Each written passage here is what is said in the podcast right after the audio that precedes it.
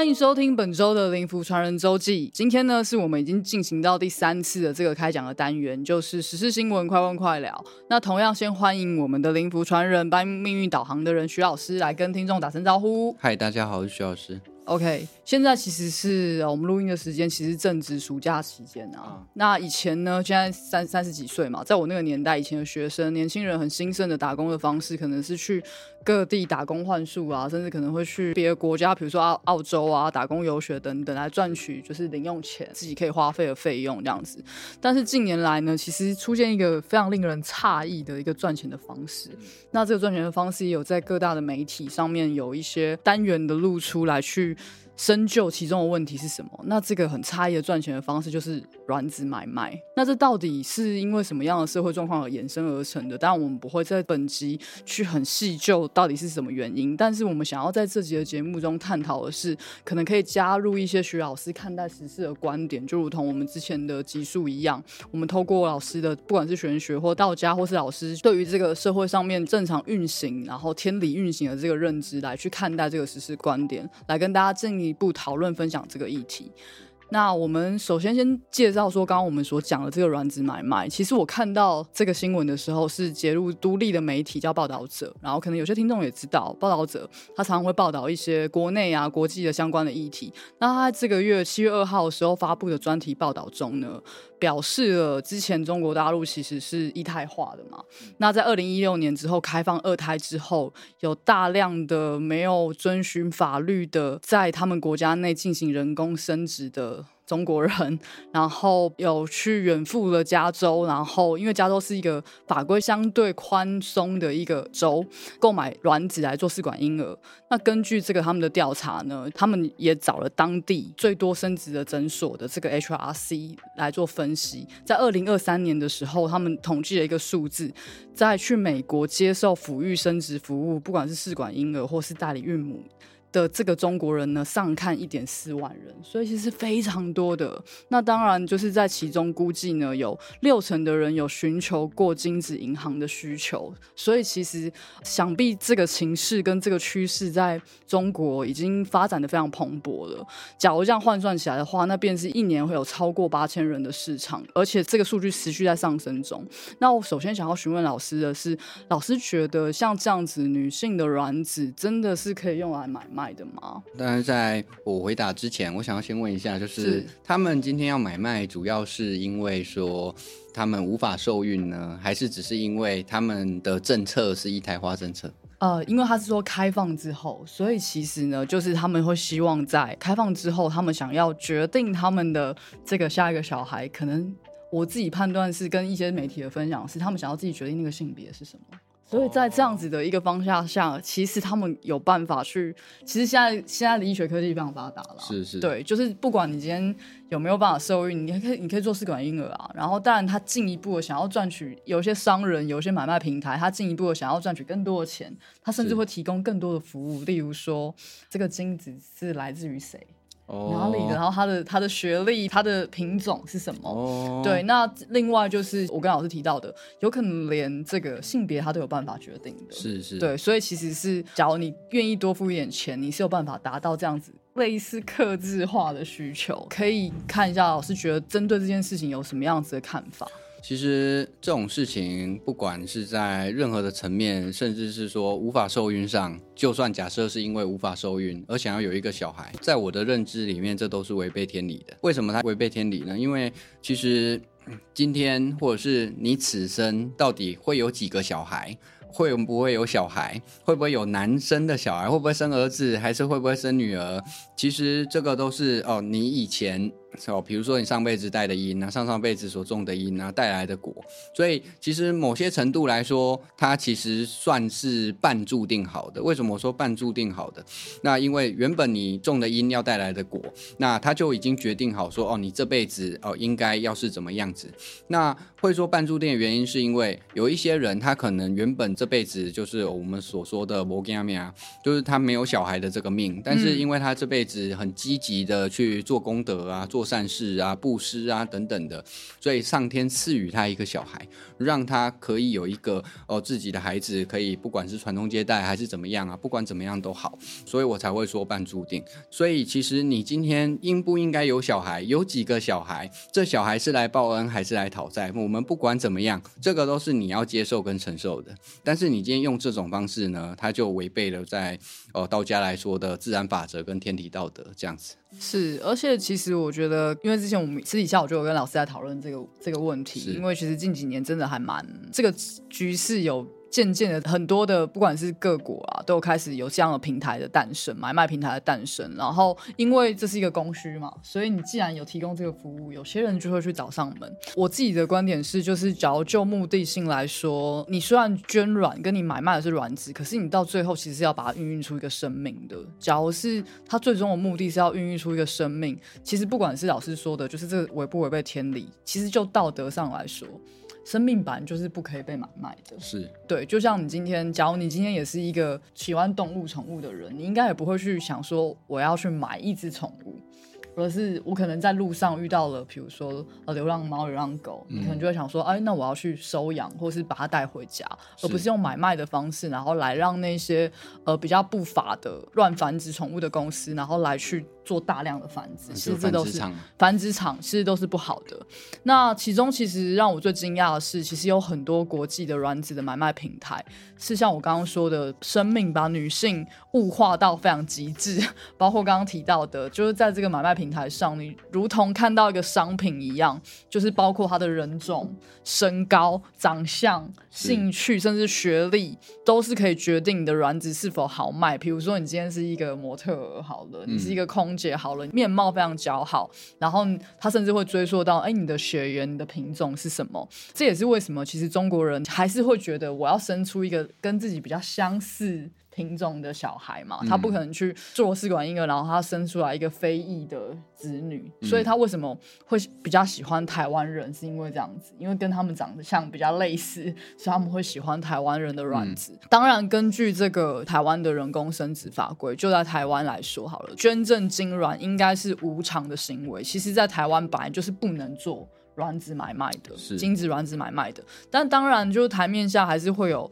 营养金的这种风俗啦，就是哦，你给我这个卵子，或是捐精给我，可能多少付一点钱给你，包个红包。那我也想要问老师，当这个不孕啊，其实是这个时代下可能很多，不管你今天是上天注定的，还是有可能因为你后天真的很不保养你的身身体，然后导致了不孕。当不孕成为这个时代下的文明病，可能有些妈妈或是夫妻，他是因为真的很想要有小孩，才会去寻求卵子的捐赠。那老师怎么看待这件事？因为他假如真的真的就是很想要有一个孩子，其实，在这种状况下呢，我一样不建议说哦，你去不管是去请求人家捐赠啊，还是怎么样。因为说直白一点，就是今天就算真的有人无偿的捐赠，不管是精还是卵给你，这些精卵所孕育出来的后代，其实就道理上就根本上来说，它其实压根就不是你的小孩啊。是，所以其实事实上你在养着一个别人的小孩。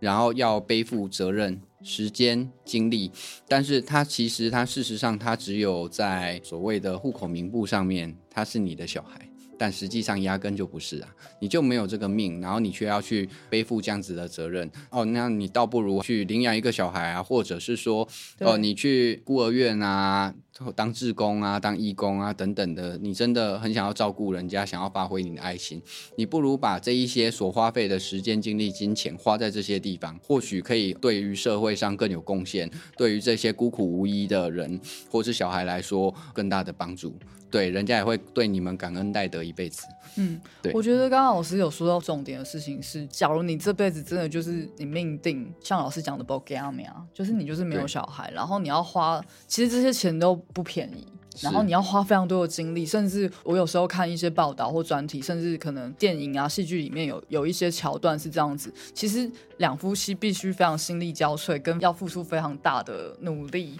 跟你的身体可能也会耗费很多能量，然后来去做这件事，那你倒不如把这个时间、把这个体力、把这个精神拿去做，可能对自己更好或是更友善的方式来去养育，比如说孤苦无依的孤儿啊，或是。把时间拿去做更多的善事。对，因为即使我也非常同意老师刚刚讲的，就是即使你今天去做了，不管是你去买了别人的卵或精子，其实它一样不是你们两个人所生下的孩子，但也是反映到就是现在人就是很在意这个孩子是不是跟我有血缘关系，是不是我自己的。可是你即使花了这么大的精力，到最后其实你自己非常明白，他就不是完全是你们两个小孩，那你倒不如不要这么去刻意的追求这件事情。而是把精力放在其他地方，那这个是我跟徐老师持有的，就是相同的观点。那刚刚其实也有提到说，就是前提，我还是觉得不能把生命来当做买卖，因为一旦变成金钱交易之后，它真的就很像，你会去同意一个人买卖他的器官吗？当然不可能，生命跟器官都是不能被买卖的。他当然可以透过合法的方式，比如说我今天真的有这个需求器官的话，我真的是要救人，我当然可以这样子。可是其实你不生这个小孩或不拥有一个小孩，不会对你往后的生命造成任何的影响。是啊，对，所以其实你不用这么的纠结在这件事情上。其实，在这个世界上，本来就有很多的东西不能被买卖的事物，就是因为会被商品化。然后有这个供需的法则，那我也想要就是额外问老师，就是老师，你觉得做这样子买卖的商人，他其实本身就是错的？其实，在这个因果的循环中，他是不是其实也也其实，在造就某种业障？就是这些商人。当然啊，我们先讲一下器官买卖好了。是，今天你没有买卖呢，那就不会有一些比较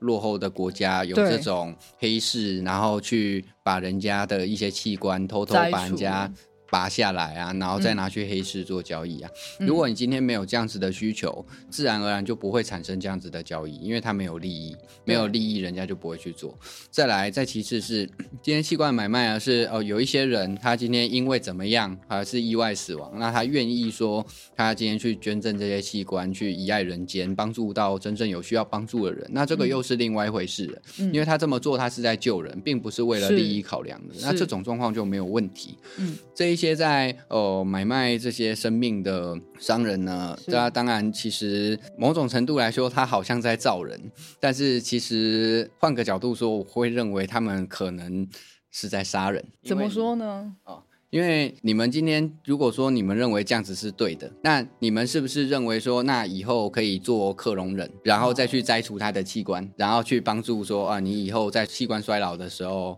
因为人本来就生死有命嘛，是对不对？生老病死，其实很多东西，我们如果可以的话，应该要尽可能的去坦然接受。对，因为这就是所谓的天命嘛。那你可以去改变这个天命，在你现在有生之年，好好的去做一些善事去改变。对你当然可以去改变这个天命，你也可以去修这个性格啊，或是修你的寿命，当然都可以，没有问题。但是今天假设这个东西真的在台面上被合法化，那未来会造就多少更大的罪恶呢？或是更大的商业利益出现呢？那这样子的商业利益以后又会导致怎么样？当然各位可以去想一下啦。那这个是哦，因为我看。看事情往往不会只看一个表面，我会想到他未来，所以我才会说，哎，那这样子在以后是不是可能会变成？表面上在创造生命，那以后会不会变成其实是在杀人？我觉得老师像刚刚老师讲那个克隆人，就是很多年前其实也有出现过这个议题的探讨。当我们只要创造一个生命，只是为了让他去救助另外一个人的话，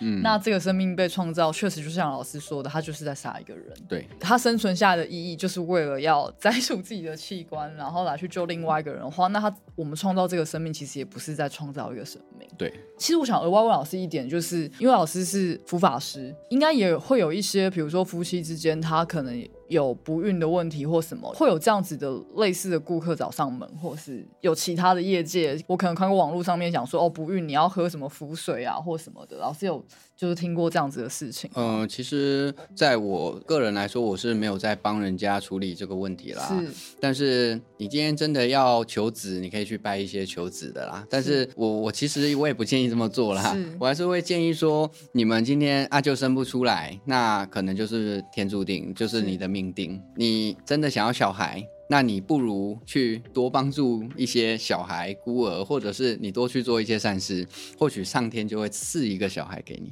对，对，对，对，对，对。所以一般来说，我们不太建议这样子。那如果说跟小孩相关的福法，那就是一些啊难产啊、胎位不正啊等等的，那这些福法我们就是有提，因为你已经怀孕了嘛，要生嘛。今天如果可以去拯救一个生命，那当然我们就去拯救嘛。因为你的怀孕要生出来了，那当然现在的医学发达啦，所以在古代来说，这些所谓胎位不正啊，呃，在生小孩的时候难产啊、血崩啊，或是脚先生出来啊，这些我我在想啦，应该都是找我们这种学府的人去解决。以前没有剖腹产嘛，没有 X 光，没有超音波可以照啊，因为我们的佛法里面就有这一些佛法可以去帮人家解决问题。不过以现代来说，以我来说，我会比较结合现代来说的一些科技，然后去服务客人啊。所以大部分来说，哦，今天你真的有问题或状况，我还是建议你到妇产科处理。那如果在早期、中期的时候有发现说胎位不正的问题，哦，那或许哦，在这个部分我们可以配合佛法去解决。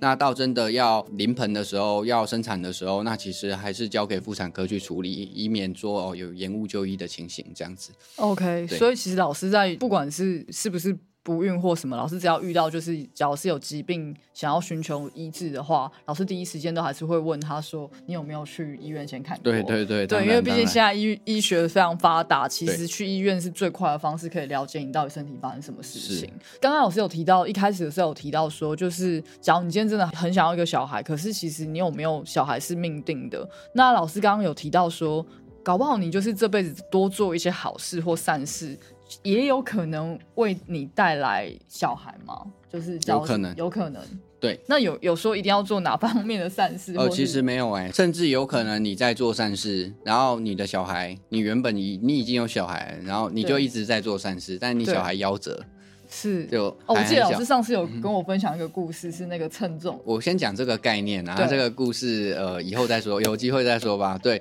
反正就是今天在一些因果的一些故事上面，其实都会这样子，就可能就会写到这样子啊。就是如果说你今天啊都不断的在做好事啊，那你小孩突然夭折啊，其实往往啊这些父母啊会。哭天喊地呀，然后觉得上天不公啊！我今天做那么多善事，然后又没有害人啊，又没有怎么样，为什么我的小孩还没有长大就死掉？对，其实这个时候你真的不要太难过。为什么呢？因为这个小孩他很有可能是来讨债的，嗯，然后因为你做了很多善善事，所以上天让这个小孩夭折死亡，所以你可能你生的下一个就会变成是来报恩的。那他会来讨债，会有很多种方式啊，对啊，像现在所谓的一些孽子啊、逆子啊，那甚至是呃新闻上在报道啊，一些杀父杀母的这么多，你们有没有想过，其实这些都是很严重的。那他们如果说比较轻微的讨债啊，就是让你一辈子非常的劳碌啊，然后把你的家产败光啊，那这些可能就是比较轻微的讨债。但是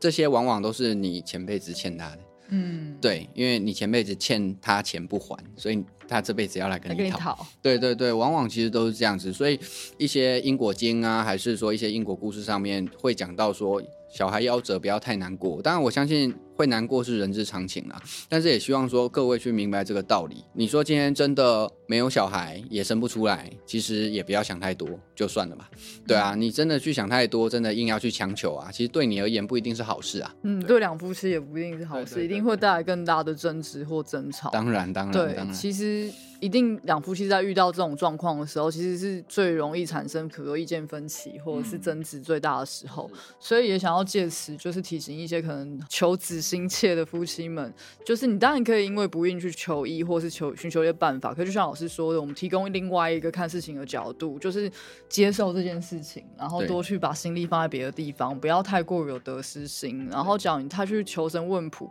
搞不好也会大大提升你被神棍诈骗的机会。哦，因为你真的太急切了，想要完成这件事情，那就变成一个破口，人家会去。就你的这个需求，然后来去跟你榨取一些金钱，那避免被神棍诈骗，也可以建议去听我们第十集即将要分享的这个如何快速辨识神棍的方式。对，可以去帮我帮我们收听这一集。呃，我这边补充一下，就是虽然说现在医学啊跟科技上面非常发达，很多事情我因为担心说实际上是身体疾病而造成客人延误就医，我会先问说，哎有没有去医院检查过或就诊过？但是实际上大家也要明白，很多事情并不是科技发达可以解释、可以解决的。对，还是有很多事情需要我们这种专业的人存在，才可以去帮你们解决问题。这是第一点，然后再来是。呃，我们身处在这个宇宙啊，大家应该知道，宇宙有多大是无法想象的。难道你们认为创造宇宙这个所谓的造物主这个天道啊，难道是巧合吗？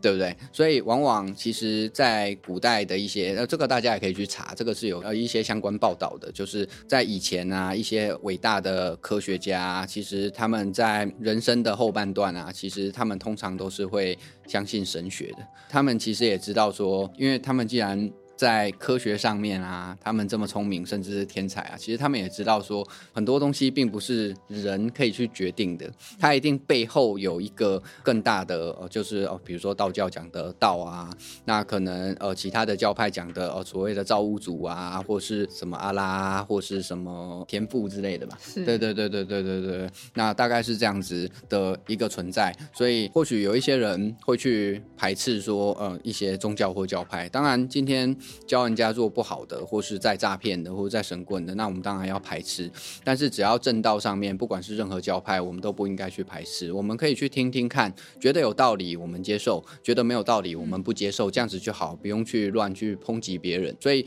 今天在你所生所活，或者是这个整个宇宙万物里面，其实最终终归还是要走向这个自然法则跟道理。对，要走进去，不是所有东西可以用科技呀，对对对，也不是说哦。人可以人定胜天的，这是不可能的事情。对，OK，我们就是听了老师相关的就是建议跟见解啊，也希望就是各位可能回到我们今天的主题，就是卵子买卖，有一些呃求子心切的夫妻们，或许可以透过另外一个观点来看待这件事情，然后给你们一些更新的想法，或许你们就不会这么纠结在这个当下的痛苦里面。那这集我们透过了国际的时事议题，卵子买卖，用短短的可能三十分钟的时间来分享一些关于看待生命重视生命的观点，我们当然也在其他的集数中，就是有讲到所谓的不管是轮回或是呃天理运行的这样子的道理，老师也会在这个节目里面来做相关的分享。那当然呢，也希望就是因为刚刚有提到说正值暑假期间嘛，假如你今天真的是一个想要赚取零用钱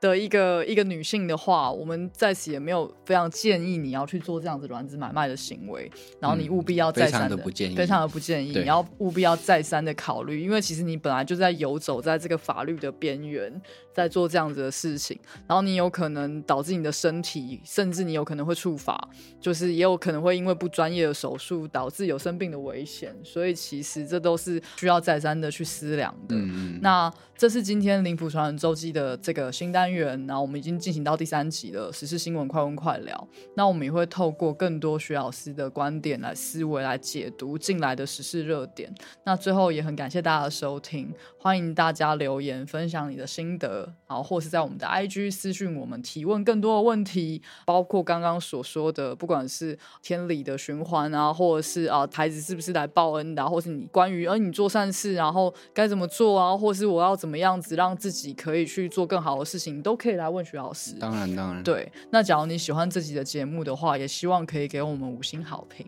那我们下次再见，谢谢你的收听，谢谢大家，我们下次再见，谢谢，拜拜。